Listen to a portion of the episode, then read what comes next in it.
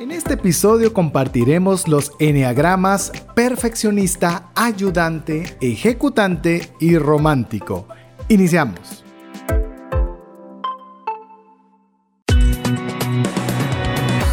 Nuestra mirada va más allá de los límites naturales. Nuestro objetivo, darte herramientas que puedan ayudarte a tomar decisiones financieras inteligentes. Somos trascendencia financiera.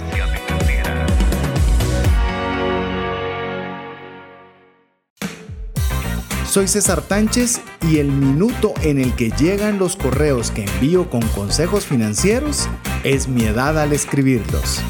Soy Mario López Salguero y aunque no lo crean, cuando era pequeño era muy introvertido. Soy Alex Crow y me disfruto tanto una pieza de música clásica como una canción de Kevin Metal. Hola, te saluda César Tánchez y como siempre un verdadero gusto poder compartir con el favor de tu audiencia en un programa más de trascendencia financiera, un espacio donde queremos darte conocimientos y herramientas que te ayuden a tomar buenas decisiones financieras. Ese es el objetivo principal. ¿Para qué? Para trascender financieramente. ¿Y qué es para nosotros trascender financieramente? Pues bueno, honrar a Dios con el buen uso de los recursos para que tengamos lo suficiente y todavía un poco más para poder compartir con nuestras familias, pero también abundar todavía más aún para poder compartir con aquellas personas que tanto necesitan una mano amiga. Así que si te hizo clic, si te hizo sentido el objetivo del programa, pues te animamos a compartir con nosotros este espacio y eh, si tú ya tienes buen tiempo de estarnos escuchando, pues agradecerte más aún el mantenerte como parte de las personas que están con, de forma muy constante compartiendo con nosotros. Así que te damos la cordial bienvenida y ahora quiero dar paso para poder saludar a mis amigos e invitados el día de hoy, iniciando por mi amigo y coanfitrión Mario López Salguero. Bienvenido, Mario. Gracias, César. Siempre es un gusto estar una semana más con ustedes, eh, especialmente agradeciendo su atención, su tiempo, su entusiasmo, sus eh, mensajes que nos escriben siempre en el WhatsApp del 59190542. La verdad es que estamos muy entusiasmados. Este es el segundo de nuestros eh, programas de la serie Neogramas. Así que hoy sí creo que van a tener que ustedes poner atención, amigos, porque seguramente van a poder identificarse pues hoy vamos a ver solo algunos, pero cuando terminemos este episodio y el próximo, de alguno de estos nueve neogramas van a tener que identificarse ellos y muchos les va a reconocer posiblemente a su papá, a su hermano, a su amigo. Así que los invitamos a que no solo nos pongan atención, sino que traten de ir jugando con nosotros, identificando personas en su vida que van a poder identificar y pues, sentir que son personas, ahora los van a poder comprender un poco más. Así que bienvenidos y esperamos que les sea mucho valor este programa. Así es, y doy paso también para que pueda saludarles también mi amigo, tengo el gusto de decirle que es mi amigo, y también el invitado para toda la serie, Alex Crow. Bienvenido, Alex. Hola a todos, espero que estén muy bien. Es un gusto poder compartir nuevamente con ustedes y con mis dos amigos del alma, César y Mario. Y eh, muchas gracias, Jeff, también en los controles, que siempre está ahí pendiente para poder apoyarlos a, los dos patojos que hacen bien su programa. Qué bueno poder formar, en este caso, parte del programa también. Vamos a seguir hablando sobre los enneogramas. Esperamos que les guste. Muchas gracias, Alex, Mario. Y efectivamente, si usted eh, recién está escuchando este como primer programa, le animamos a que busque el podcast de Trascendencia Financiera en las principales plataformas de podcast, cualquiera que sea la que a usted le guste, y escuche el programa anterior porque va a marcar de alguna buena forma eh, la base para lo que estamos conversando hoy, que es la importancia, o fue lo que tratamos de conversar la semana, la semana anterior, sobre lo que es eh, la importancia de los eneogramas. Vamos a hacer un, tal vez, si les parece, una breve ronda en la cual nosotros podemos expresar una parte importante de los eneogramas, no solo para las finanzas personales, sino para la vida. Así que si quieren, Mario, ¿por qué no arrancas con, con el primer, como le dicen los gringos, take home, la, la, parte principal de la que te llevas antes de arrancar a poder describir los eneogramas que tenemos preparados el día de hoy? Perfecto, pues muchas gracias, César. Eh, un eneograma, para los que no escucharon el episodio anterior, básicamente es una forma, una característica de escribir patrones y tendencias de los diferentes tipos de personalidades que tenemos. Eh, básicamente esa personalidad, eh, nosotros como que venimos prediseñados para este, alguno de estos nueve modelos. Eh, son nueve modelos que pues básicamente reflejan eh, ciertas características de nuestra personalidad, también logra predecir hasta cierto punto una respuesta posiblemente de las personas a una situación. Pero lo más interesante es de que va enmarcando en grupos obviamente no es perfecto, todos nosotros somos una mezcla de diferentes enneagramas, pero hay un enneagrama o este tipo de personalidad que es predominante. Esto lo que va a demostrar es que nosotros vamos a poder encontrar eh, formas de, a la hora que conocemos a otra persona y conocemos su enneagrama, vamos a poder comunicarnos mejor, motivar a estas personas, eh, tener inclusive una mejor forma de interacción, pero principalmente vamos a comprender por qué ellos reaccionan tan diferente a nosotros. Y es porque su forma de personalidad, sus fortalezas, sus debilidades, van a tener ciertos patrones y eso es lo que estamos investigando en, este, en esta serie. Alex. Y les quisiera hacer un comentario también. Yo creo que los de mi edad, por lo menos, eh, no sé si todos ahora también estamos acostumbrados a ver una película y ver que el bueno tiene ciertas características y el malo tiene ciertas características. Y una cosa que haga una persona buena significa que él es el bueno y una cosa mala que haga la persona significa que él es el malo de la película. En este caso no funciona así. Yo creo que todos somos mucho más profundos que un personaje de película. Con una cosa que alguien haga que parezca un uno, no necesariamente significa que es un uno, con una, algo que alguien haga que parezca siete no necesariamente significa que es un siete. Creo que todos tenemos un poquito de todo. La cosa es cuál es el eneograma que más aplica a nosotros, que más, donde usualmente tendemos a gravitar de lo que usualmente nos tiende a decir cómo vamos a funcionar en la mayoría de los casos, no necesariamente en todos.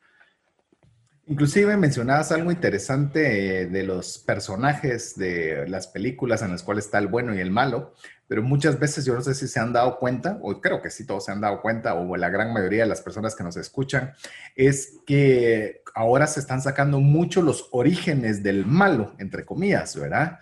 Y básicamente entender qué fue lo que lo llevó a poder tener una actitud diferente. Y muchas veces temas de, que no se comprendió a la persona por un estilo de personalidad específico o situaciones muy puntuales. Independiente de que eso son las películas, pues también muchas veces cuando nosotros no nos conocemos a nosotros mismos o no nos damos la oportunidad de poder conocer un poco esos patrones dominantes, como decía Mario, eh, comenzamos a tener problemas y esos choques se dan con nuestro jefe, lo cual implica financieramente algo severo, con nuestro cónyuge, les puedo decir una de las peores cosas financieras que puede pasar en la vida, aparte de lo emocional, son los divorcios, porque eso implica que hay que, bueno, una serie de valores bastante grandes que no valdrían la pena ni siquiera ni contemplarlos.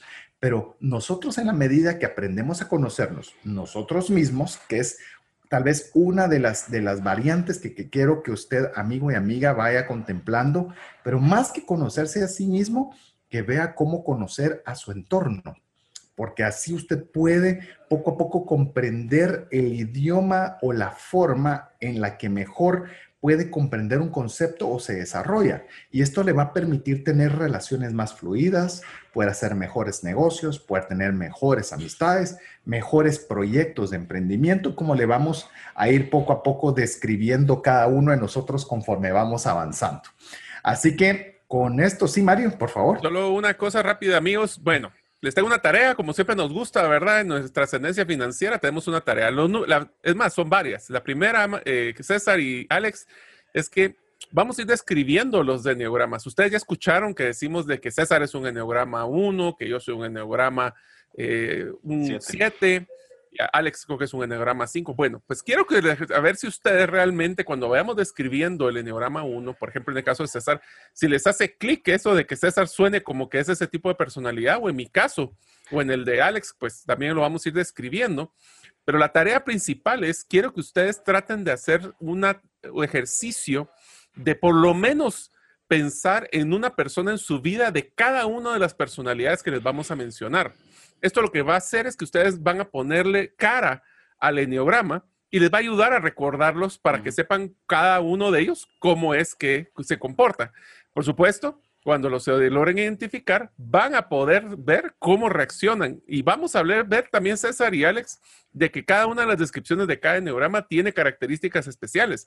No solo es describir, es cómo funcionan cuando están bajo estrés, cómo funcionan cuando están eh, felices y tranquilos ¿Qué son las características que vamos a evaluar en cada enneograma, eh, Alex? Le tiraste así una curva, así. Rapidita, por lo menos. Por lo menos para saber de qué vamos a hablar, pues.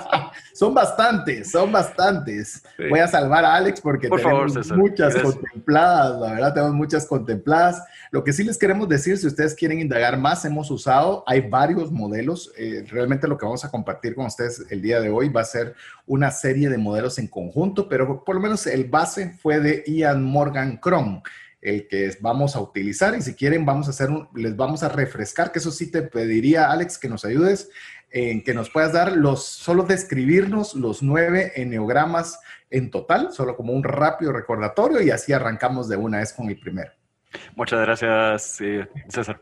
Les comento, los nueve tipos de eneogramas son los siguientes. Tenemos el uno, que es el perfeccionista. Tenemos el dos, que es el ayudante tenemos tres, que es el ejecutante, el cuatro, que es el romántico, el cinco, que es el investigador, seis, que es el leal, el siete, Mario entusiasta, el ocho es el desafiante y el nueve es el pacificador.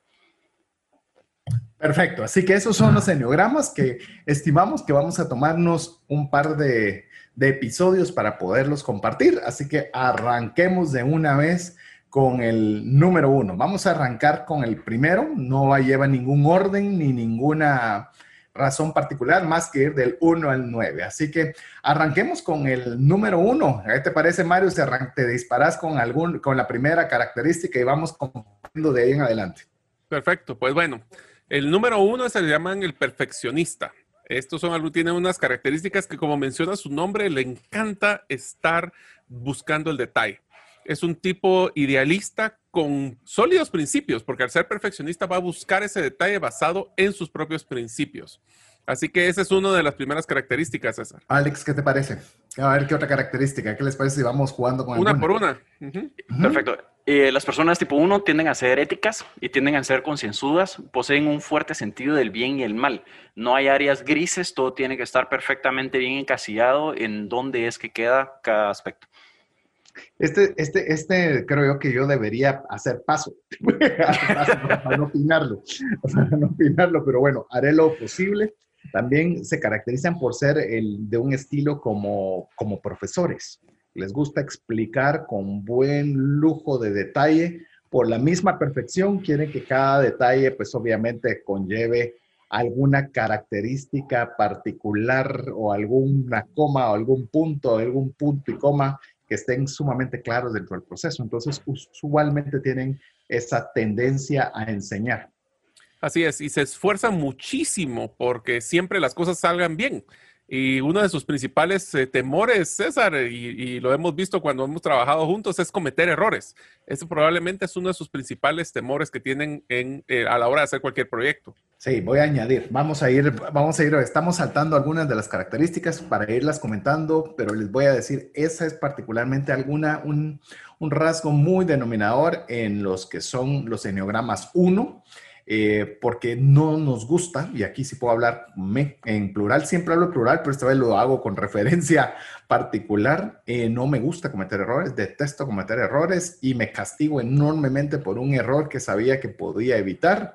Y eso dirías que, tú mismo es tu propio eh, tu peor crítico, ¿verdad, César? Definitivo, sin lugar a dudas, sin lugar a dudas. Es más, hay ciertas cosas que y son como piedras en el zapato que deben corregirse. Hay una cosa muy sencilla, por ejemplo, que hay que corregir en el curso, en, en el curso, un curso que hicimos de inversiones de criptomonedas con Mario, que no es un error, simplemente es de que unos grupos que habíamos sugerido para que las personas pudieran eh, seguir aprendiendo sobre el tema se llenaron y esa espinita es que tengo que cambiarlo porque está mal hecho y entonces las personas se frustran y es una cadena de situaciones que hasta que no lo logre solucionar, no las voy a poder desconectar de la cabeza. Y eso es algo muy típico de, una persona que tenga características de neograma 1. Alex. Yo te diría que ahí, Alex, estamos claros de que tú, que platicamos en el episodio anterior, que es, eh, hay de nuestro, por lo menos en nuestra vida, hablemos de nosotros tres, hay tres personas que tienen un enneagrama 1. Eh, yo todavía no sé cómo logran ahí hacer compatibilidad de eh, César con su esposa, porque los dos son enneagramas 1. Eh, y la esposa de Alex también es Enneagrama 1. ¿Vos crees que todo esto que hemos hablado describe a, la característica de tu esposa, Alex? Eh, sí, yo creo que lastimosamente no encontré este manual de ella antes de casarme. no hay manual, ¿eh? Lo hubiera podido entender un poquito mejor. Pero sí. Buenísimo. Pues, eh, ¿por qué no mencionas el siguiente característica, Alex? Con mucho gusto. Eh, todos creo que recordamos alguna persona del colegio, universidad o eventualmente en el trabajo, las personas que llevan su agenda siempre bajo el brazo, siempre subrayada con colores diferentes, anotado con una letra perfecta, siempre bien organizada, siempre ordenada, muy meticuloso, punto por punto, qué es lo que tienen que hacer. Eh, esta es el, el, eneograma tipo 1, el perfeccionista. Siempre tratan de mantener los valores elevados también, pero pueden resultar muy críticos y muy perfeccionistas. Regresando al ejemplo que puso Mario, yo lo que menos tengo es uno, mi esposa lo que más tiene por mucho es uno. Al principio sí nos fue un poco complicado porque yo no entendía por qué si mi camisa no estaba recta había algún problema con eso, porque si mis zapatos no estaban bien lustrados había algún problema con eso si hubiera tenido este manual, hubiera entendido un poquito mejor el cómo funciona ella y me hubiera ayudado a, que las cosas funcionaran aún mejor de lo que funcionaron en el momento.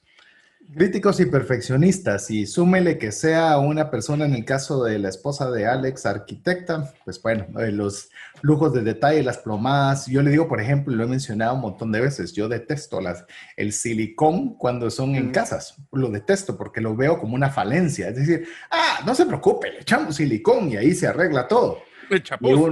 Y, y, por ejemplo, y me gusta, por ejemplo, ver estructuras como las que tuvimos la oportunidad de ver eh, los tres en conjunto cuando hicimos un viaje a Perú y uno puede ver que ahí no hay silicón, pero todo está perfecto, ¿verdad? Todo, o sea, la piedra encaja perfecto con la segunda piedra. No, no, no entremos a detalles de a costa de qué, cuántas vidas se perdieron, de qué forma lo estructuraron. Eh, no, no entremos a ese detalles de la historia, pero sí, por ejemplo, un Enneagrama 1 sí le va a gustar ver eso ver que todo está perfecto, que está bien hecho, que se le hizo toda la dedicación y cuando algo no lo está, entonces ahí es donde obviamente comienzan a ver esos pequeños detalles que hacen que un uno se vuelva un poquito inquieto. A ver, sigamos con otro más. Eh, ¿Qué te parece, Mario? Va, voy a decir uno y quiero que me digas, vos César, si vos sentís que este, este, ha pasado alguna vez, y es que normalmente tienen ciertos temas de rabia o se enojan por esa misma frustración que quieren el perfeccionismo y a veces son un poquito impacientes. ¿Crees que eso te ha pasado en alguna vez en algún proyecto? Eh, hoy, ayer, hace horas, eh, ¿cómo, cómo, querés, ¿cómo querés que te lo describa? Perdón, eh, ¿no has sentido eso? Exactamente en qué hora del día querés que te lo diga.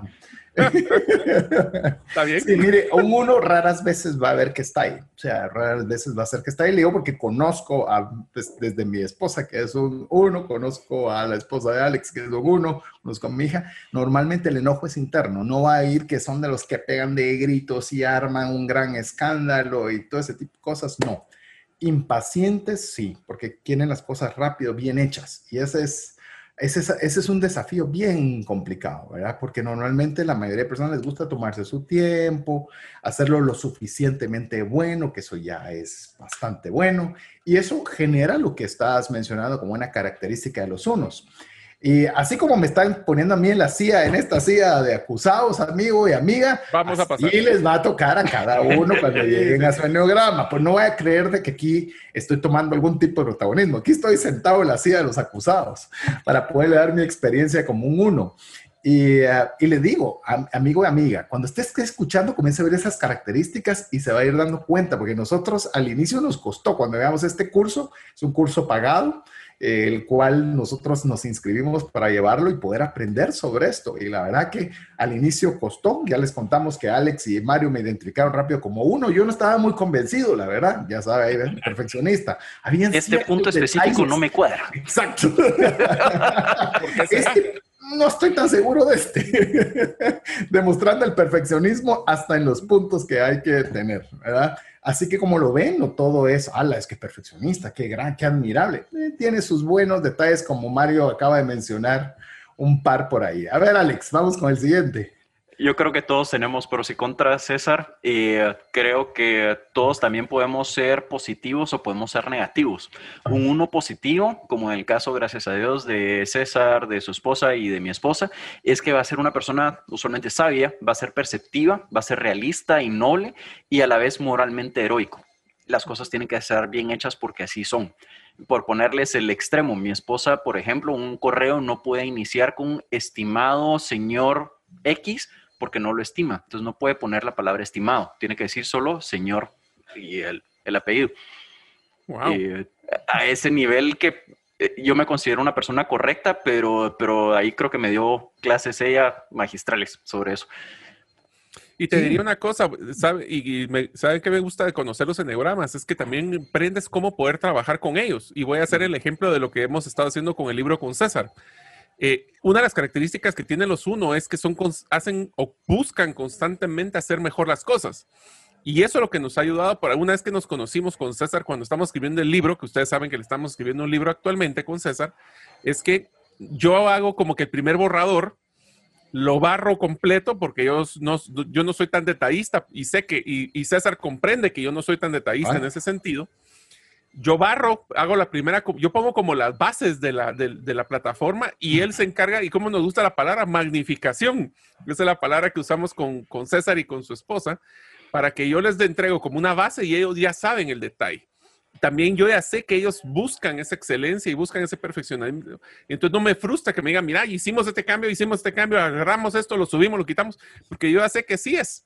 Pero esa es una ventaja a la hora de conocer todas estas características, ¿verdad, César? De hecho, con lo que está contando Mario, no, no aplica solo al libro. Queremos decirle que los dos cursos que hemos realizado en conjunto sobre inversiones en criptomonedas ha sido la misma ah, dinámica, en el cual eh, hemos, mire, por eso es que se lo estamos compartiendo. Esto no crea, recuerdes, es APC, aprender, practicar y compartir. Y esto en el caso particular con Mario nos ha ayudado muchísimo a poder tener esa dinámica de decir, mira, a mí me cuesta la estructura porque quiero cada estructura perfecta.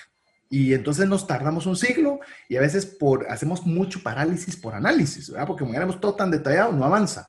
Entonces, Mario entra a poner toda la estructura, todas las bases, los órdenes, todo lo que tiene que hacerse.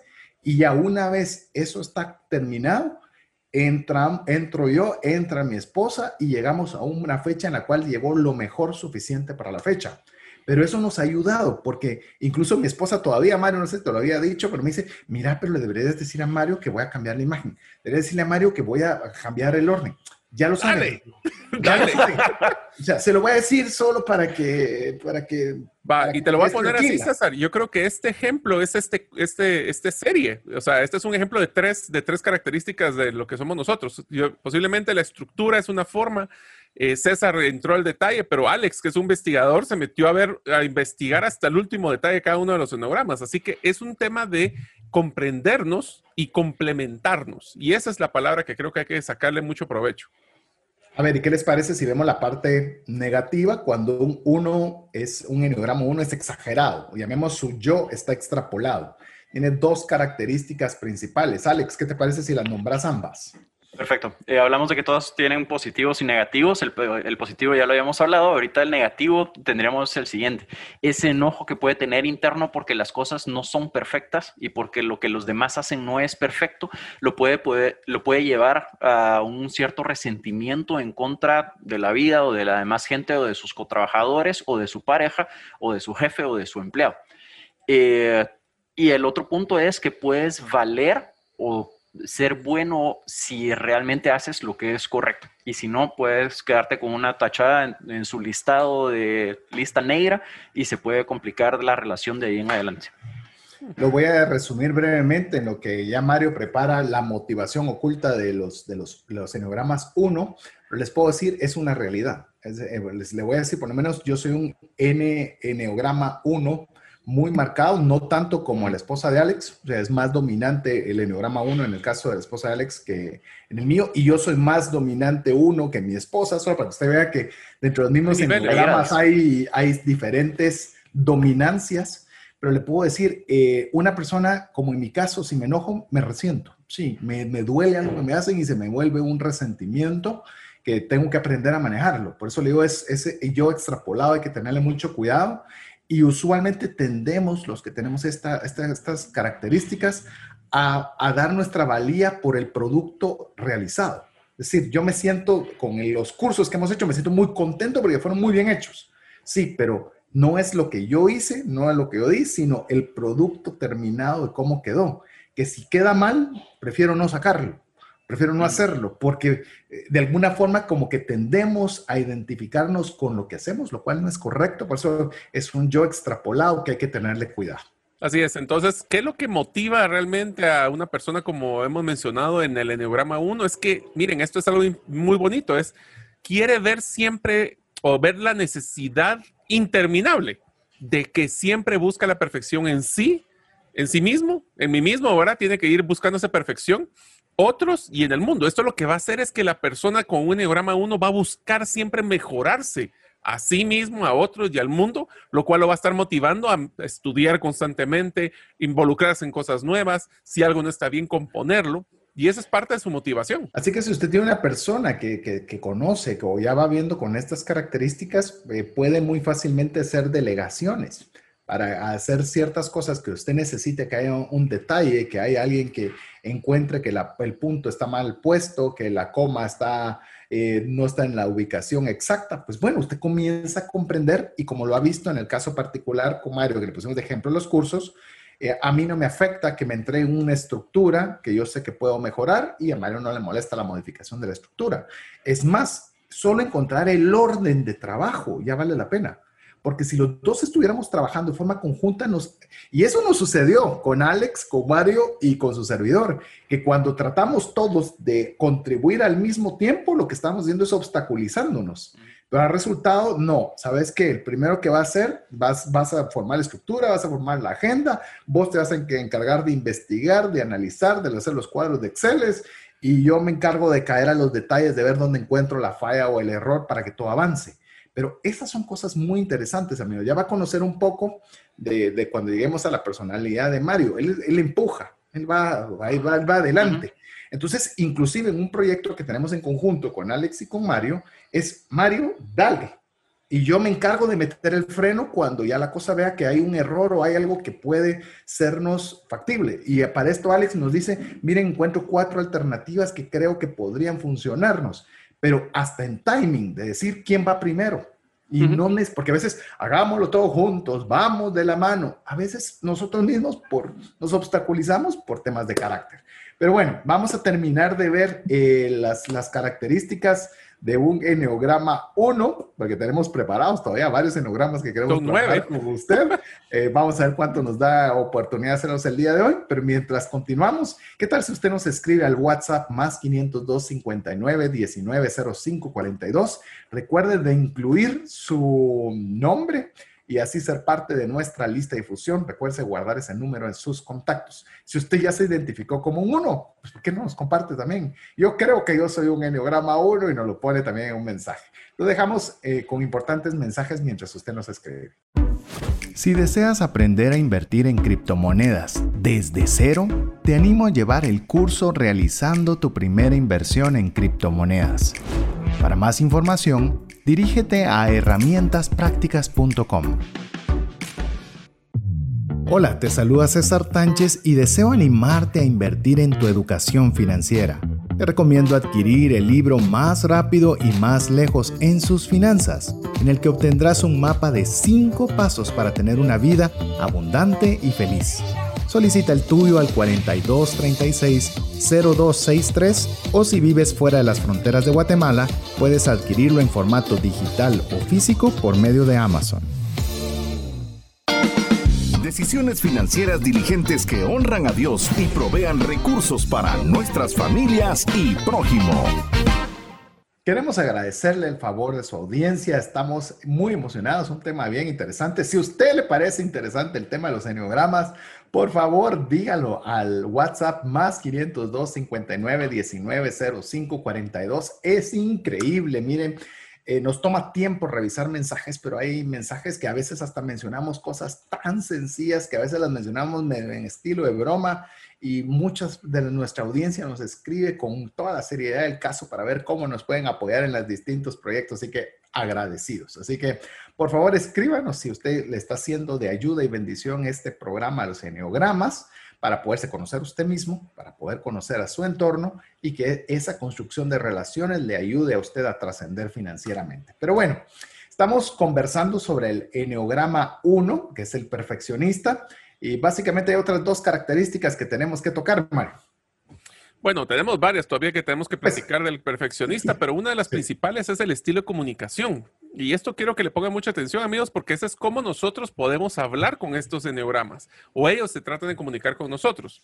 El estilo de comunicación de un enneograma 1 es enseñar cómo se hacen las cosas de forma correcta. Así que si ustedes tienen un enneograma, por eso es que le digo que yo ya no me frustro cuando yo le llevo algo a César y él me dice, mira, encontré tantos problemas, tantos errores y esto hay que corregirlo porque sé que es la forma como él logra comunicarse conmigo, enseñándome todas las cosas que podemos encontrar al detalle. Quiero decirles y voy a ampliar rápidamente con lo que decía Mario. Eh, yo le voy a decir algo rápidamente y es una interioridad y ya lo va a ver cuando platiquemos del, del enneograma característico dominante de Mario. Pero yo siempre había querido hacer un curso un curso en línea, siempre. Eh, de hecho, en una convención de educadores financieros hace dos años, eh, dije, tengo que hacer mi curso. Y todas las personas que estaban conmigo no entendían, como no tenía un curso. Y me dicen, si te pones las pilas en 48 horas, lo han levantado. Y para mí eso de 48 horas era imposible, 48 meses tal vez, ¿verdad? Pero hay veces que por esos mismos detalles cabalmente de enseñanza o algo, uno se complementa muy bien con determinados tipos de personas con diferentes características específicas. Y le digo, con Mario montamos desde que pusimos una fecha hasta poderlo realizar, fueron, qué sé yo, tres meses en lo que estaba un curso montado de punta a punta. Y, y, le digo, y lo platicábamos con mi esposa y nosotros siempre queremos saber, pero mi esposa perfeccionista, yo perfeccionista, el cielo es el límite. Entonces, ¿cuándo tenerlo lo suficientemente ordenado? Es una de las grandes falencias eh, que se pueden tener. Pero bueno, hablemos de falencias, de miedos básicos para un enneograma 1, Alex. Eh, el miedo básico para el enneograma 1 sería ser malo o hacer mal las cosas, ser corrupto o perverso o imperfecto. Se oye muy loable, pero se oye muy leable, pero como les digo, puede ser obviamente características que también la imperfección es bien dura. Para los que somos enneagramas 1, eh, la imperfección es un, es, un, es un estándar muy alto. Entonces, constantemente tenemos que aprender poco a poco a, a comprender que no tiene que ser exageradamente perfecto, sino lo bastante bueno, lo bastante arriba de la media, que si no se puede volver una frustración. Deseos básicos, Mario. Bueno, el deseo básico ya lo mencionamos, es que necesita ser bueno, tiene que busca ser virtuoso, equilibrado e íntegro. Si se dan cuenta, por eso es que no hay áreas grises. Al, saber qué es bueno y qué es malo y él buscar la perfección, siempre va a tratar de ser ese bueno y su miedo es ser malo en ese sentido, ¿verdad? Es por eso, como te das cuenta de que tienen estas, y eso es algo bien interesante, César, es que cada uno de estos enneogramas también tiene ciertas características que lo van a hacer propenso a, mejor, ser muy bueno en ciertas características dentro de una empresa, ¿verdad? Sí, de hecho, eh, por ejemplo, alguno de los roles ideales que podría tener un enneograma 1, la supervisión, si usted quiere que algo salga perfecto, póngalo a supervisarlo. Eh, oficiales de cumplimiento. Eh, a mí me caen mal los oficiales de cumplimiento. Son bromas. ¿Cómo, ¿Cómo, un enneograma uno no puede hablar de esto? Porque están viendo cabalmente, vos, yo no sé, Alex, si vos tenés un, un oficial de cumplimiento en la empresa. Eh, sí, tenemos. Cabalmente, que tiene que ver contarte las costillas, ver que la foto no está. ¿Cómo, cómo te sentís vos como un 5 con un oficial de cumplimiento? Tiene que verificar que el proceso haya sido cumplido. Eh, como que nosotros tendemos a ir al resultado. ¿El resultado está bien? Sí, va, Dios. No, es que el proceso que debió haber seguido fue ABC y hizo A, C y la B no la hizo bien yo solo ando los hombros así como, y Auditor, me suena eso también. es correcto, pero creo que es una parte importante de cualquier empresa y yo creo que lo interesante de conocer esto también es si tenemos un equipo o estamos formando una empresa, por ejemplo, y César es uno, y va a ser una empresa donde va a buscar gente, a reclutar gente y va a reclutar solo gente tipo uno porque son los que piensan igual que él, ¿cuánto van a poder ejecutar en la empresa? Creo que pueden haber complicaciones, correcto. Eh, Mario es tipo 7, va a reclutar gente solo tipo 7 porque son los que piensan igual que él, también puede tener complicaciones porque tal vez las cosas no salen perfectas y hay algunas cosas que tienen que ser perfectas para poder salir a la calle a venderlas. Entonces creo que conocer ese balance para poder hacer ese reclutamiento y hacer los equipos integrales con eh, un porcentaje importante de cada uno de los tipos de enneograma puede dar un mucho mejor resultado. Sí, yo te diría de que la mejor forma de reclutar, y lo mencionaste bien, Alex, es contratar a las personas que me complementan, no los que me exponencian. Mm, correcto. O los similares, ¿verdad? O los similares, como lo decía. Lo que pasa es que usualmente contratamos al que se parece a nosotros, ¿verdad? Porque creemos de que como me identifico con él, eso es lo mejor, pero la verdad es que, y contratar, por ejemplo, en mi caso, yo contrataría a César y uno podría decir, si yo no tengo claro esa visión, voy a decir, ala, pero este César solo me está contando las costillas cada vez que le mando un reporte, ¿va? O sea, ese tipo de cosas son las que nosotros tenemos que estar claros. Es más, ahorita que estoy pensando, yo no estoy seguro si mi hermano, por ejemplo, que es un cirujano plástico, también tiene características de este neurograma 1, porque tiene que ser muy detallista. Inclusive pensaba en pilotos aviadores como bien lo mencionaba Alex, ah, es que se saltó el proceso B, es que no revisó las llantas del de aterrizaje.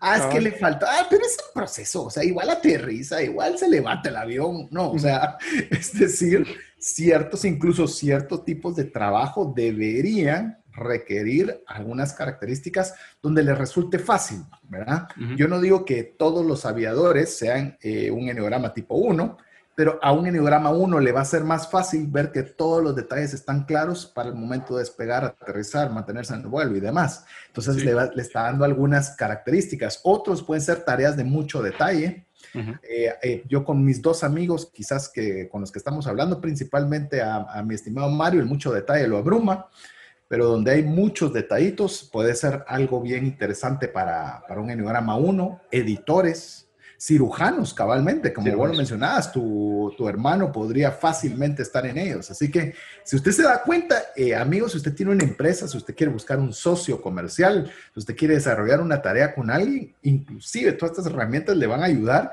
para saber qué parte del eslabón es usted o no es usted, o como lo vamos a ver ahorita, las áreas de complemento, Mario.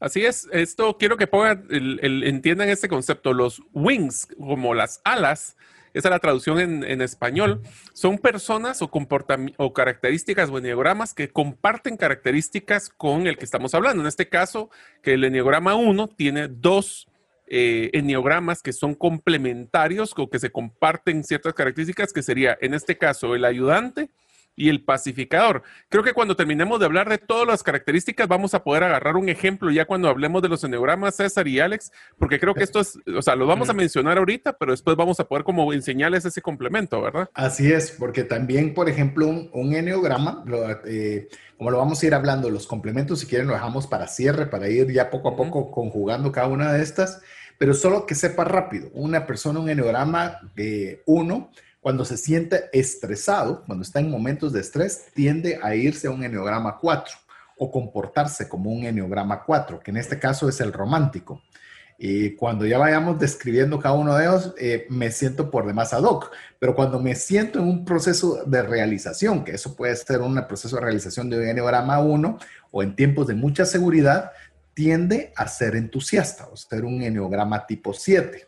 Entonces, ahí, conforme vayamos viendo cada uno de ellos, tal vez hacemos la serie de conclusión para ir viendo cómo, cómo son estos cruces, porque también con quién, eh, qué actividades, por ejemplo, en mi caso, si eh, me estresa una área, pues ceder esa área, porque no significa que esa área sea mala, sino es un área en la cual al desarrollarlo un determinado tipo de neurograma, uno lo estresa las actividades que realiza un 4. Entonces, idealmente contrate a alguien que haga un 4 o tenga la relación con un 4 y, así poco a poco irnos nosotros comprendiendo.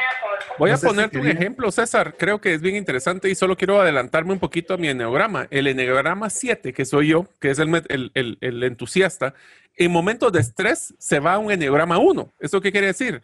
Yo soy una persona que me gusta ir a moverme, a adelantarme, pero en el momento que me da estrés, me enfoco en el detalle, porque tengo que entrar a ver ese detalle para poder sentir que puedo avanzar. Creo que es un ejemplo que podemos atacar mencionando que ya escribimos el Enneograma 1. Y por eso, en ese caso, por ejemplo, resulta ser, en el caso particular de lo que mencionó, para quedarnos siempre en el Enneograma 1, una característica muy importante el que podamos hacer proyectos en conjunto con Mario. Nos ha parado o me han dicho por, por mensajes digitales o lo que fuere que hacemos una muy buena pareja de podcast de radio con Mario. Y en buena medida es porque tenemos esos complementos, eh, donde podemos cada quien liberar la parte que nos desagrada y unir las que nos agradan para que sea una o tratar de hacer una experiencia lo más agradable. Y es más, si te das cuenta en tiempos de que estás tranquilo y tienes sentir seguridad, ¿hacia dónde se va tu enograma? Al 7. Al 7, a la inversa. Así es. o sea, cuando César está tranquilo, se pone entusiasta y cuando yo me estreseo, me voy a la parte de, perfeccionista. Mm. Así es. Un ejemplo que quisiéramos darle solo para cerrar este enneograma 1 es, por ejemplo, nos pusimos a pensar de qué podría ser un ejemplo bíblico de un enneograma y por mencionarles a alguien que se nos ocurrió que podría ser eh, en el caso de, Moisés, por ejemplo o eh, que, por ejemplo, le tenían que dar medidas específicas del tamaño del arca, del tamaño del templo, de los lineamientos que tenían que ser, eh, que tenían que llevar como una cultura de vida una persona. Entonces, tanto lujo de detalle Quizás para otro tipo de neogramas hubiera sido un poquito más complicado. Noé podría haber sido otra persona interesante para un perfeccionista en el cual le dan medidas exactas para hacer un arca, en la cual todo tenía que ser el, tipo de animales, cómo lo tenía que eh, poner, cómo, o sea, tenía que ser un lujo de detalles que eran ideales para un enneograma 1. Así que le dimos un par incluso de ejemplos bíblicos que podrían casar en este enneograma 1. ¿Algo más que agregar de Enneograma 1, chicos? Si no, pasamos al Enneograma 2. Vamos al Enneograma 2 porque tenemos 9, 8. Ahí, está ahí salió el Enneograma 7. no se dan cuenta, no quiere parar, no quiere encontrar más detalles. No, démosle. Y, si no contesta así, Mario, le encuentro yo otros 10 detalles que deberíamos haber incluido. Pero bueno, mm. a ver, ya que estás tan entusiasmado, Mario, dispara con las primeras características y el... ¿Y qué es el Enneograma 2? Ok, el Enneagrama 2 es considerado el ayudante. Y quiero hacer una pequeña característica a César y Alex. Acuérdense que estos nombres solo son nombres como una característica. O sea, que el, hecho que digan que es el ayudante es solo una descripción. Es, una, es, una, es un título que se le pone. Una de las primeras características es que es una persona que está siempre preocupado y orientado hacia lo que necesitan los demás. Eso es una de las cosas que me parece muy interesante de este neograma. Eh, ahora, ¿qué tal, Alex, si nos decís otros? Los dos tienden a ser muy compasivos, tienden a ser sinceros y tienden a ser bondadosos, a poner eh, las necesidades de los demás antes de las necesidades propias. Sí. También un, un enneograma 2 es amistoso, generoso, abnegado, pero también pueden ser muy sentimentales y cuidado, pueden ser aduladores y obsequiosos, es decir, que quieren ganarse el favor de las personas, que los quieran mucho y decirles que la verdad es que como te admiro por lo que has hecho y qué linda tu empresa, qué lindo tu jardín, qué lindo tu... O sea, cualquier cosa porque quieren cabalmente dentro de su propia necesidad de ayudar, es también, eh, a veces se exceden en esas áreas. Así es, que desean crear esa relación con los demás. Quieren hacer esas, suelen hacer cosas para que ellos se sientan necesitados, o sea, les gusta tener esa relación de apoyo y de necesidad. Por lo general tienen problemas para poder cuidar de sí mismos y reconocer sus propias necesidades. Nuevamente, las necesidades de los demás van primero a otra característica del 2. ¿Se dan cuenta cómo vamos de rápido cuando no haya nadie sentado en la silla caliente, verdad? Cuando es la silla 1, ahí sí denle duro, ¿verdad? Pero si, si ninguno de los dos está en, en el heliograma, o de los tres, es más fácil. Detalles, eh, César, detalles. Algo, algo, interesante del Enneagrama 2 es que desean intimar con los demás. Suelen hacer las cosas para sentirse necesitados. Es decir, y vuelva usted a enmarcarse si usted quiere que alguien se realice haciendo una labor que usted necesita, pídaselo un dos.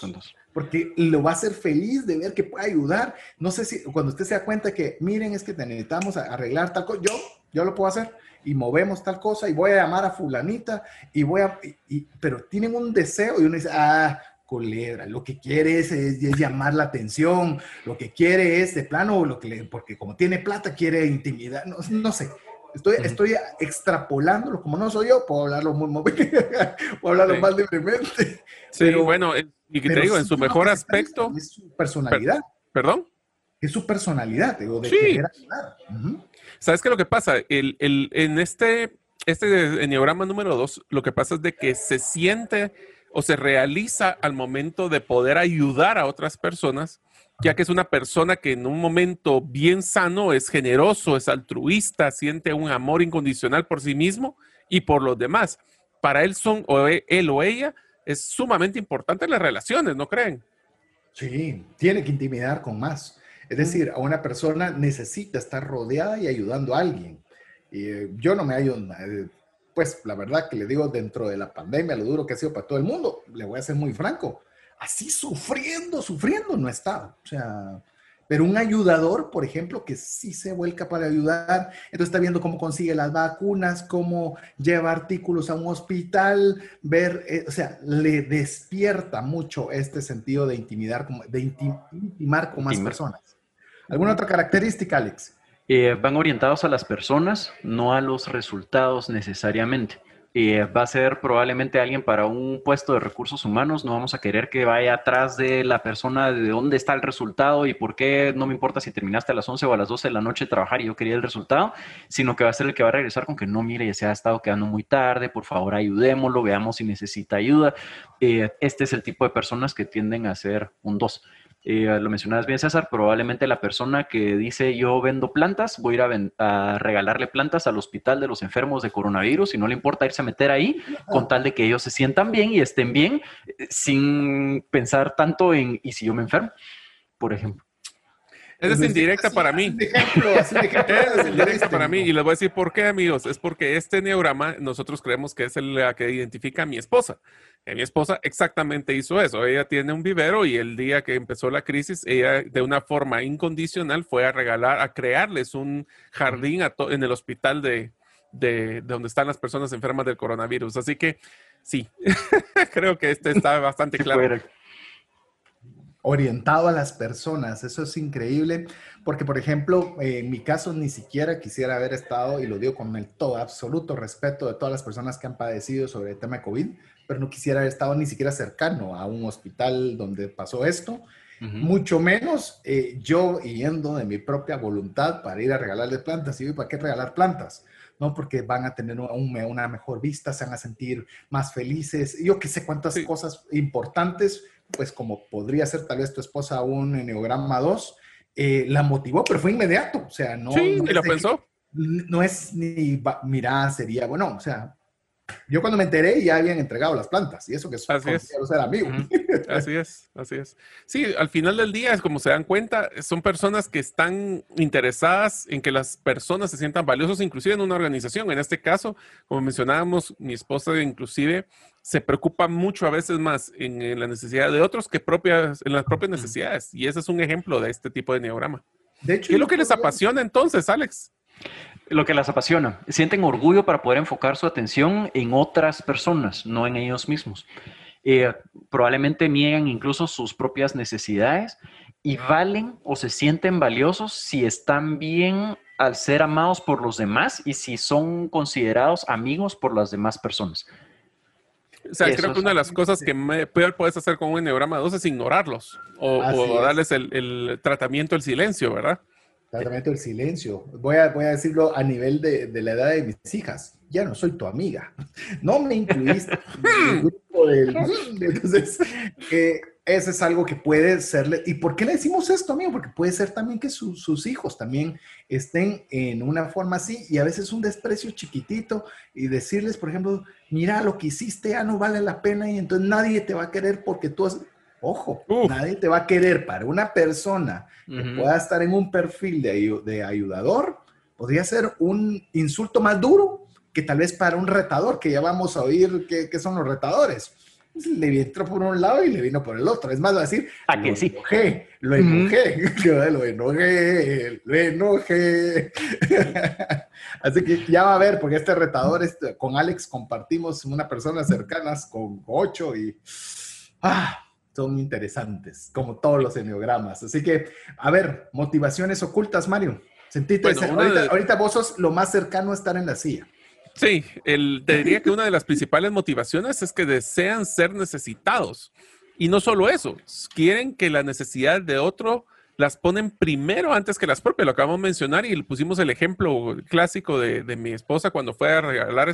Ella está constantemente preocupada de otras personas al punto que a veces sacrifica sus propias necesidades para tratar de ver que las otras este, personas estén bien. Es más, perdona, pero voy a tener que decir algo privado. Vos. No, a ver. voy a aguantar ahorita que mencionaste esto. Ni siquiera solo personas, animales. Ay, Dios.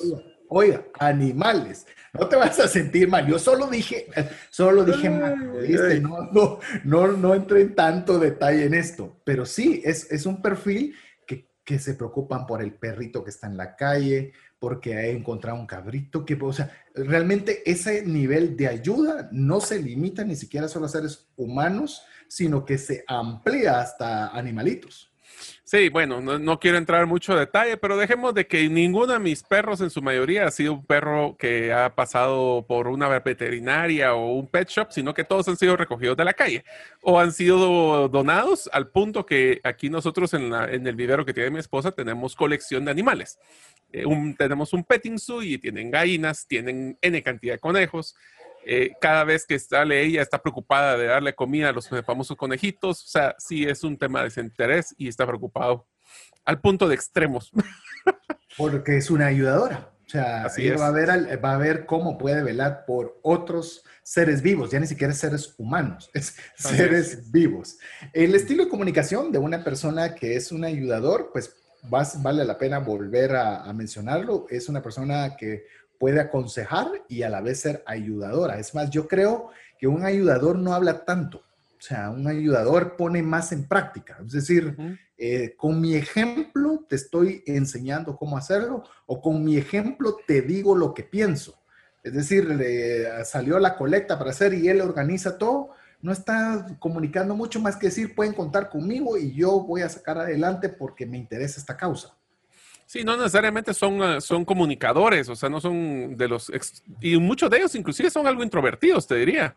Eh, porque como su, su, su, su, interés es más de relación y te diría que su principal miedo es eso, ser indigno de amor. Ese te diría que es cualquier persona que tiene esta característica, una, el desprecio creo que es lo peor que le podríamos hacer, ¿no? Que hasta inversamente, Mario, eh, antes de que dejarle que Alex nos comparte un poco de los roles ideales, que inversamente su deseo básico es sentirse amado. Exactamente. son muy emocionales. Son muy emocionales y oiga, lo, oiga lo curioso que estaba mencionando Mario, introvertidos pero con mucho deseo de ser amados. Porque a veces uno cree que el amado es el que estaba, es darle abrazos a todo el mundo y el que está, puede ser calladito haciendo algo, pero que se le reconozca la labor y decir, a la mirada, de veras, estas, estas plantas le dieron vida al lugar y de veras aprecio mucho. Y eso es muy importante para una persona ayudador. ¿Pero qué te parece si vemos un poco roles, Alex? Los roles ideales para un enneagrama tipo 2, como ya lo habíamos mencionado, probablemente alguien de recursos humanos que esté enfocado en la gente. Eh, el segundo al mando, cuando el, el presidente de la empresa o el director de la empresa vaya atrás de resultados, tener ese balance que le pueda ayudar a mantener un equipo unido.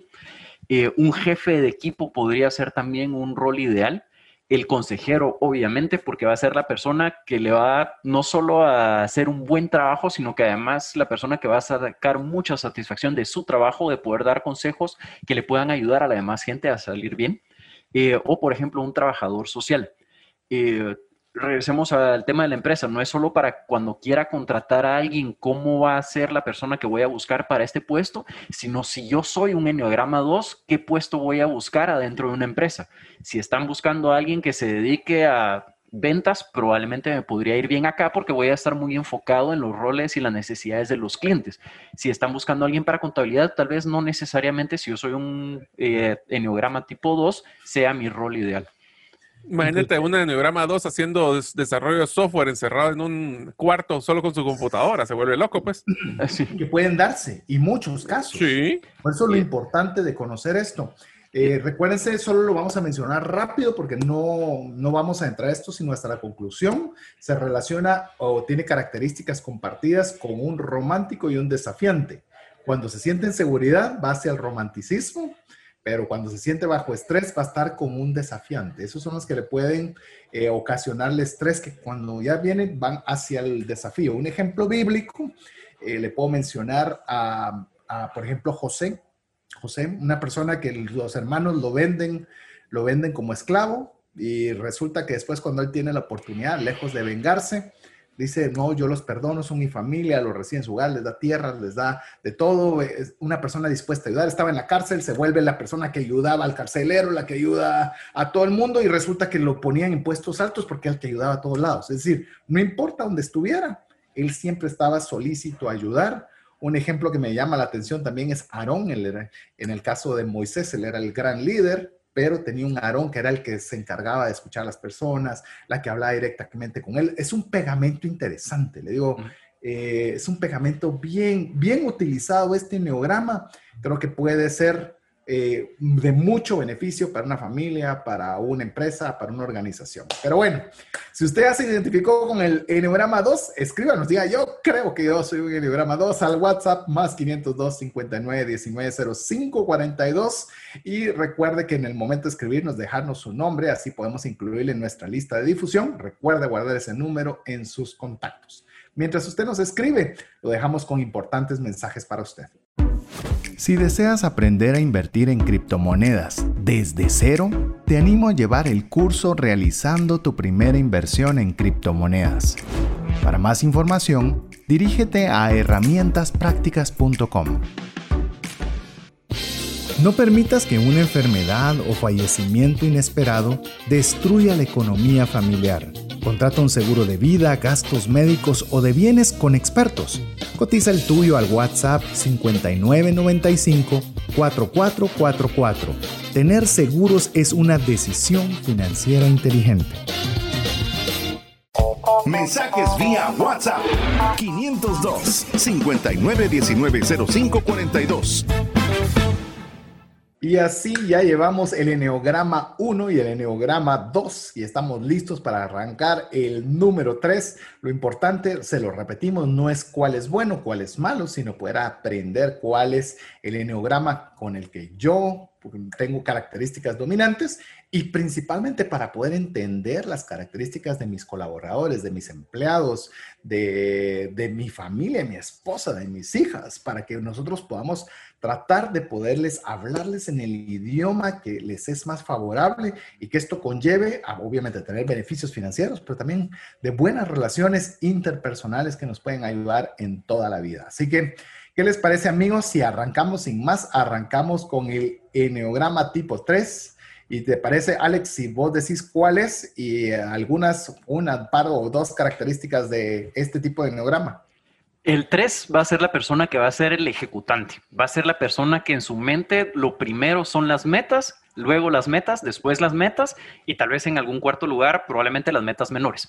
Eh, no va a ser la persona que se enfoque tanto en si la persona se siente bien o mal.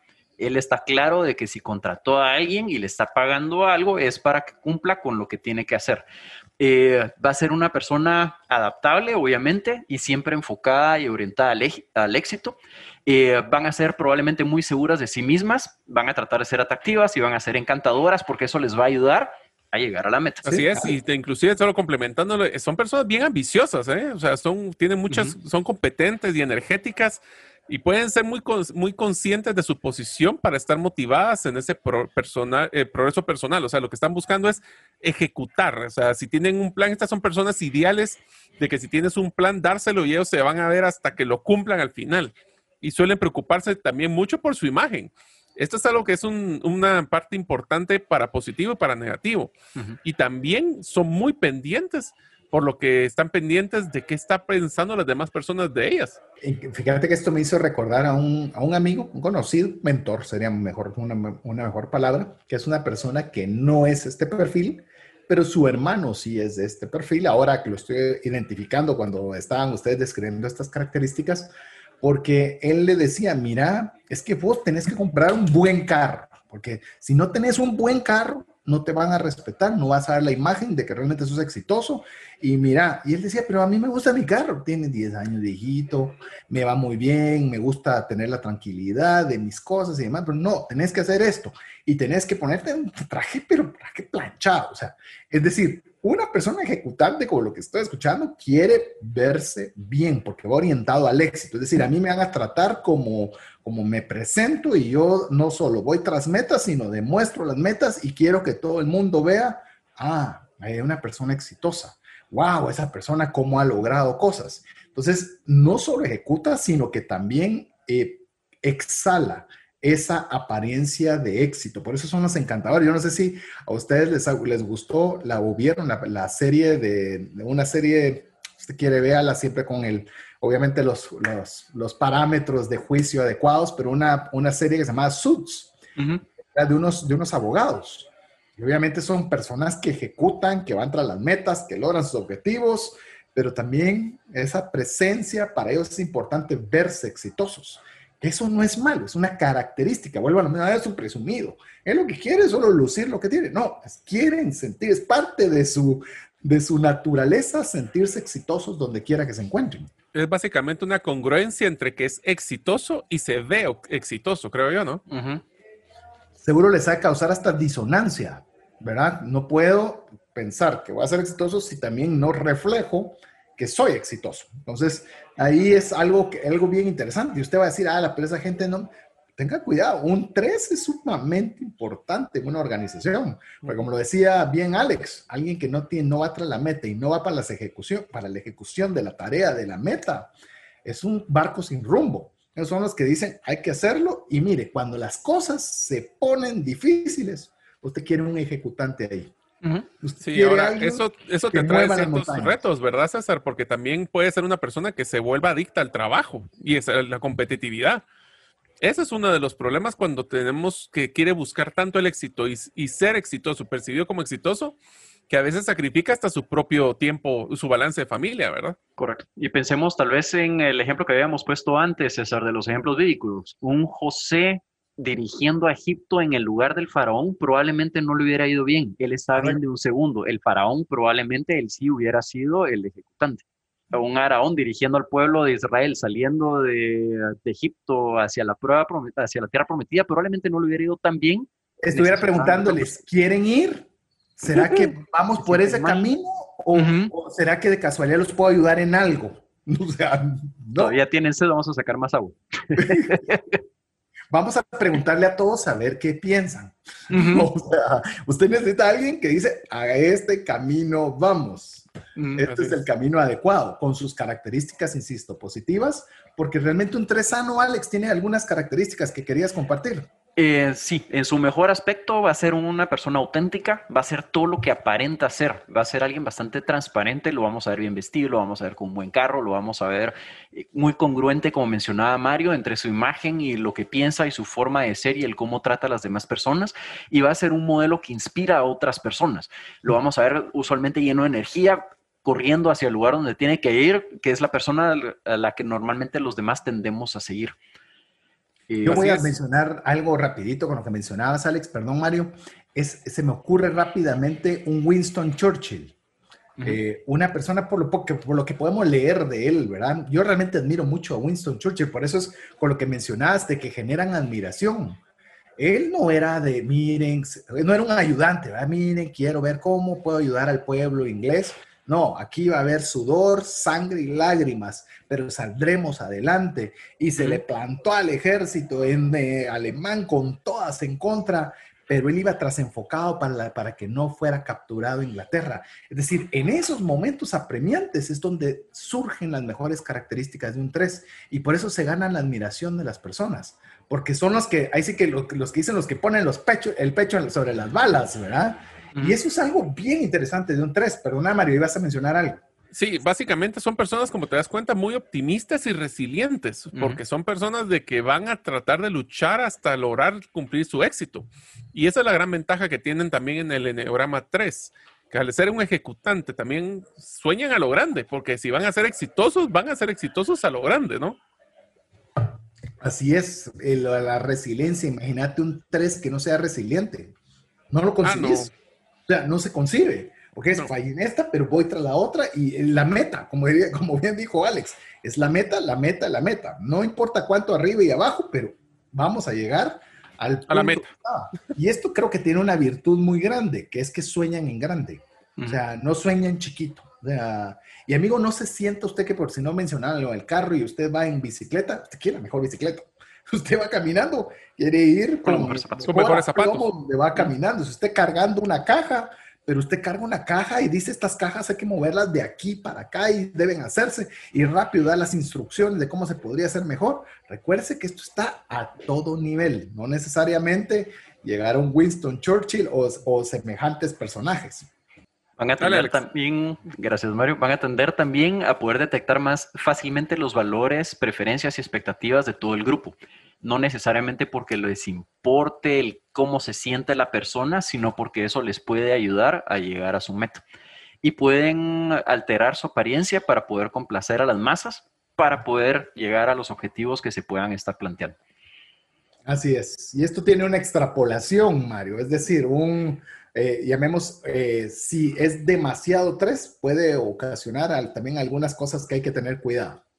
Yo te diría que el problema más grande que tiene un 3 es de que ve a las personas por cómo ellos también se evidencian. O sea, que ven a las personas que si eres exitoso, te puedo, te valoro por ese éxito y también eh, están preocupados constantemente de que cómo los demás piensan de ellos. Entonces hay un tema de imagen, hay un tema de, te diría yo, de, de, de cuestionamiento, de valoración yo lo he visto, yo ahorita recordándome de varias personas que son de este tipo de neogramas, era de que toman en cuenta la opinión de las personas solo si esas personas han sido exitosas y les pueden aceptar la opinión de solo esas personas que también son exitosas como ellos. Si no, no.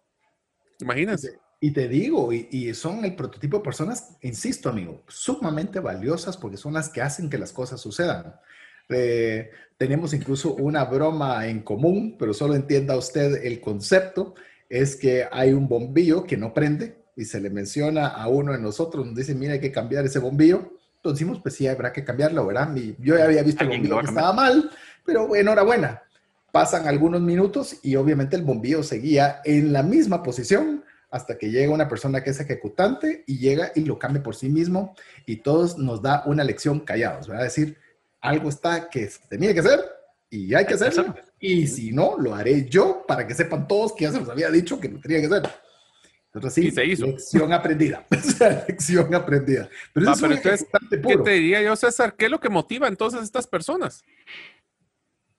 Bueno, básicamente vamos a mencionar tres. Necesitan tener éxito necesitan tener éxito, por pequeño que sea. Mire, es que usted a veces puede pensar es que yo solo tengo bodegueros, yo solo tengo bajo mi personal personas que solo hacen limpieza, por mencionar cualquier cosa. Hay personas que son tres dentro de ese equipo. ¿Por qué no les hace usted que tengan éxito? Que a la hora decir, mira, si tú haces bien tu trabajo en X tiempo o tal, tal situación, vas a poder ser promovida a jefe de equipo de bodega o lo que sea, pero necesito que hagas esta y esta tarea porque usted ya los identificó. Póngale retos, ¿va? Sí, ponerle retos, desafiarlos. Necesitan mostrarse exitosos, como le hemos dicho, y sobre todo, evitar fracasar a toda costa. Eh, un 3, como en mi caso, podría ser cometer un error. Un fracaso para un 3 puede ser que se le vino abajo no solo, no solo el, el emprendimiento, lo que está haciendo, sino emocionalmente se vengan a pique. Solo, perdón, César, solo quiero hacer un comentario bien interesante. Si se dan cuenta, uno pensaría que un enneograma 3 es una persona que es ideal para, una, para emprender, ¿verdad? Porque es una persona que va a hacer las... Pero si te das cuenta, siendo su mayor motivación es evitar fracasar y en un eh, emprendimiento es muy común cometer errores porque está aprendiendo, no necesariamente son personas que son eh, idóneas para emprender, pero sí para poder tomar una empresa y hacer una, eh, trabajar en una multinacional y tener ese éxito percibido sobre una plataforma ya montada, ¿verdad? Sí. Eh, tiene, no significa que no puedan generar distintos roles, pero definitivamente donde se van a sentir mejores en la dirección. Es más, yo le entregaría una empresa armada a, una, a uno de Neograma 3 para que él lo exponencie. ¿Verdad? Es más, ahí sí el uno ni se mete. O sea, dale. Ahí me, ahí me contaste lo único que me mandaste el detalle, sí, bien claro, sin muchos errores. Estilos de comunicación de un 3, Alex. ¿Cómo vamos a poder identificar a una persona si es tres o no? Por la forma de cómo se comunica. Va a ser la persona que va a promocionar, se va a vender y nuevamente va a ir amarrado a metas. César mencionaba el ejemplo de una persona de limpieza. Va a ser la persona que no va a decir limpie bien o está bien limpio. Va a ser la persona que le va a decir a uno, limpié tres cuartos cuando antes limpiaba dos. Van a ser eh, cosas medibles y van a ser objetivos medibles para poder confirmar de que sí tuvo un éxito con ese objetivo, sea un nivel altísimo o sea otro nivel, siempre medible para poder saber si está correcto o no lo que él está haciendo. A ver, ¿qué te parece, Mario, si vos ahora decís del, del Enneagrama 3 su miedo y deseo básico? A ver, su miedo principal es ser eh, despreciable, o sea, el hecho de que sea irrelevante, diría yo. El hecho de él se quiere sentir de que como tiene un tema de búsqueda de imagen, su miedo es que no estén tomándolo en cuenta, carecer de un valor inerte. O sea, él lo que quiere es sentirse valorado por el éxito y por esa imagen de éxito que tiene. Al mismo tiempo, su deseo básico es sentirse valioso ser aceptado. Eh, inclusive son personas de que buscan círculos sociales de personas parecidas a ellos porque son los que valoran por el éxito que están teniendo. Al final del día, eh, quiere ser deseable o quiere ser considerado como una visión de éxito, que es lo que más lo mueve, ¿verdad? eso me hizo pensar rápidamente en una persona que conozco que normalmente daba asesorías a juntas directivas o da asesorías a juntas directivas pero parte de sus características particulares es que decidió que como daba las ideas, pero no se ejecutaban, entonces parte de su asesoría es, enhorabuena, si querés que yo te asesore, me tenés que nombrar como el gerente general de la empresa, porque así garantizo de lo que las ideas que te estoy dando se van a ejecutar. Y ese es un tres puro, ¿verdad? De los que no solo les gusta, yo te doy la idea, ya, si vos la haces o no la haces, ese es tu problema. Yo ya te cobré mi facturación, ya te cobré mis horas de asesoría. No, es alguien que quiere que las cosas se den, que estén hechas y para eso pues necesitan de esa autoridad. A ver, algunos roles ideales, Alex, para, para este Enneagrama 3. Roles ideales. Sabemos que alguien para contabilidad probablemente no va a ser el rol ideal para un 3. Sí va a ser un CEO o un presidente de una empresa, va a ser un ejecutivo, va a ser eh, cualquier puesto donde tenga que ver con metas. Eh, las personas que necesitan hacer operaciones importantes donde haya un final que sea medible y esté claro, esa va a ser la persona que tiene que estar a cargo para poder llegar a ese fin. Eh, va a tener diferentes wings, obviamente, como lo habíamos mencionado. Eh, si este es 3, van a ser el 9 y el 6. Que son el pacificador y el leal. Sí, pero te puedes imaginar, no hemos ni hablado de que es un pacificador, pero te imaginas un ejecutante de pacificador. o sea, sí, o sea, sin, sin ir en mucho detalle, amigo, y sin entrar en esas mezclas, seguro no es, no es un lugar de, de confort, ¿verdad? Decir, unamos la paz, conversemos. A ver, Alex, ¿qué es lo que vos pensás? A ver, Mario, cuéntenme los dos que, cuál es su punto de vista y así podemos lograr un consenso. Uy, no, no, definitivamente no. Así que, eh, a ver, algo, algo que querramos añadir del Enneagrama 3, si no pasamos al Enneagrama 4. Nos queda un punto, César, si nos puedes ampliar el personaje bíblico que creemos que pueda ser un 3. Sí, se los voy a dar por lo menos quien yo considero que podría ser un Enneagrama 3, es Pablo. Pablo fue un fundador de iglesias en el cual él incluso llegaba, por ejemplo, a cuando tenía que hacer algún tipo de intervención o algo, él decía, miren, disculpen, yo quiero decirles que si bien ustedes a veces me han ayudado, pues si hay necesidad de trabajar, yo he trabajado. Si hay necesidad de cuando, cuando la cosa está bien o está mal, yo lo hago. O sea, él era alguien que hacía que las cosas sucedieran. Fundaba la iglesia, daba los lineamientos, escribía las cartas eh, incluso cuando había problema, que en una de las cartas famosas que hay un problema con uno de los esclavos, él hace la carta, él le dice a la persona que reciba este esclavo, que lo reciba bien y por pa, pa, pa, pa, o sea, bien estructurado, bien lineamiento, al punto que cuando el otro recibió la carta de haber dicho, eh, pa, pues lo recibo, pues, o sea, si vos decís que así es, pues bien. Gracias, ¿verdad?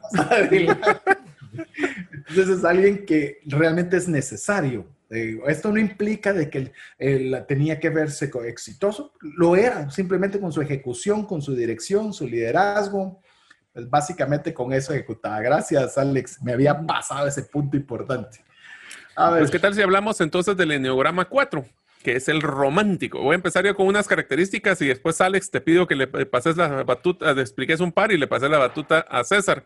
El romántico es básicamente una persona, como mencionan, eh, introspectiva, o sea, es una persona que le gusta eh, ser muy sensible, es una persona reservada, callada, introvertido, si queremos llamarlo hasta cierto punto, pero tiene ciertas características importantes. Alex son demostrativos, van a ser sinceros y personalmente emocional, eh, personales emocionalmente, pero también pueden ser muy caprichosos y probablemente eventualmente un poco tímidos. Se ocultan de los demás porque se sienten vulnerables, se sienten defectuosos, pero también pueden sentirse desdeñosos y ajenos a las formas normales de vivir.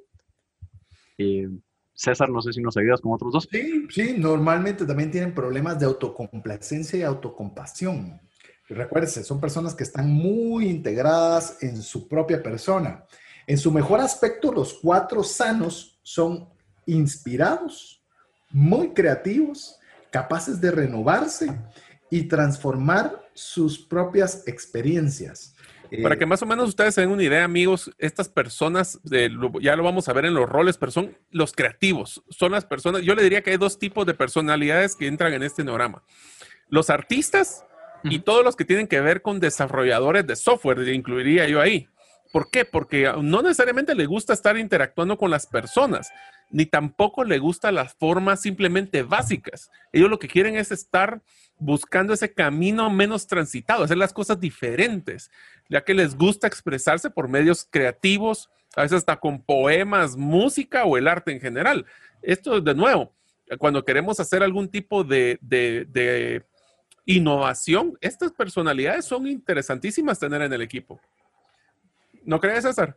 Sí, de hecho, incluso eh, yo no tengo un 4 en mi, eh, por ejemplo, como ya lo, ya lo escucharon, y vamos a ir haciendo un poco las mezclas en mi, llamemos cuando yo tengo niveles de estrés, lo puedo trasladarme fácilmente a esta área y es un área que no me gusta, es un área que no, no es donde me siento necesariamente cómodo pero es algo bien importante. Inclusive voy a mencionar antes de que se me olvide, por ejemplo, podemos ver una persona como Salomón en la Biblia, el rey Salomón, teniendo un eneograma 4 en el cual obviamente una persona que, que se pone en el caso de Eclesiastés, a ver, está trabajando las personas que sean dignas de su trabajo, que coman y que disfruten lo que quieren. Y o sea, comienzan a ver incluso cómo es la vida, afán de los afanes, todo es afán. Es decir, tienen una, una, una capacidad de análisis interior muy, muy grande. Pueden ser personas que son muy sabias y que uno a veces los oye y dice, ¿cómo será? No le, no le, haga, no le encuentro su modo, dirían por ahí, pero tienen unas habilidades muy específicas. Si uno les da la oportunidad de hablar, la persona que yo les digo que considero mi mentor, que era el que les comenté de su hermano, estoy pensando que él es una personalidad cuatro. Mire, cada vez que habla, yo aprendo y pongo atención, porque tienen un poder de análisis interno que a veces cuando hablan, hablan tan profundo. Inclusive, yo no sé si vos podés identificar a una de tus hijas como cuatro, eh, Alex. Definitivamente sí. Eh, tuve el, agrado, dicha y placer de escuchar uno de los libros que ella está escribiendo a sus 12 años. Eh, y una de las líneas que me impactó decía, tu brújula interior, eh, déjala que la trabajen tus ojos y tus oídos, perdón, tu mente y tu corazón, porque tus ojos, oídos y músculos son aún más difíciles de engañar. Eso lo escribió ella su línea. Ahí me pareció impresionante y ahí dije, es cuatro. Va a ser alguien que tiene sus sentimientos a flor de piel eh, y que puede expresarlos de una manera sumamente artística y lo hace muy bien hecho. Eso no me sale a mí, pero ni en mis mejores momentos, diría. Y vos tampoco, Mario. No, pero sí he trabajado con muchos creativos, ¿eh? Y yo creo que ese sí es, o sea, son esas personas que tienen problemas de manejo emocional, pero tienen una forma de ver el mundo totalmente diferente. Es impresionante y es muy bonito eso. Por eso te digo que cuando una de las pasiones que ya extrapolándolo y con mucho cuidado, tienen que tener cuidado con la envidia. Y también tienes que, ellos sienten que las personas valen solo si eres fiel a ti mismo. ¿Por qué? Porque esa incongruencia entre tus emociones y tu creatividad es lo que da el valor Ahora, ¿qué es lo que los motiva, Alex o César? Alex. La motivación va a ser eh, para ellos ser especiales y ser únicos. Ellos necesitan ese apapacho y esa figura adicional de que ellos saben que son únicos en este mundo, como lo somos todos, pero necesitan esa, ese reconocimiento. No quieren ser del montón, ¿verdad? No quieren ser del montón, correcto.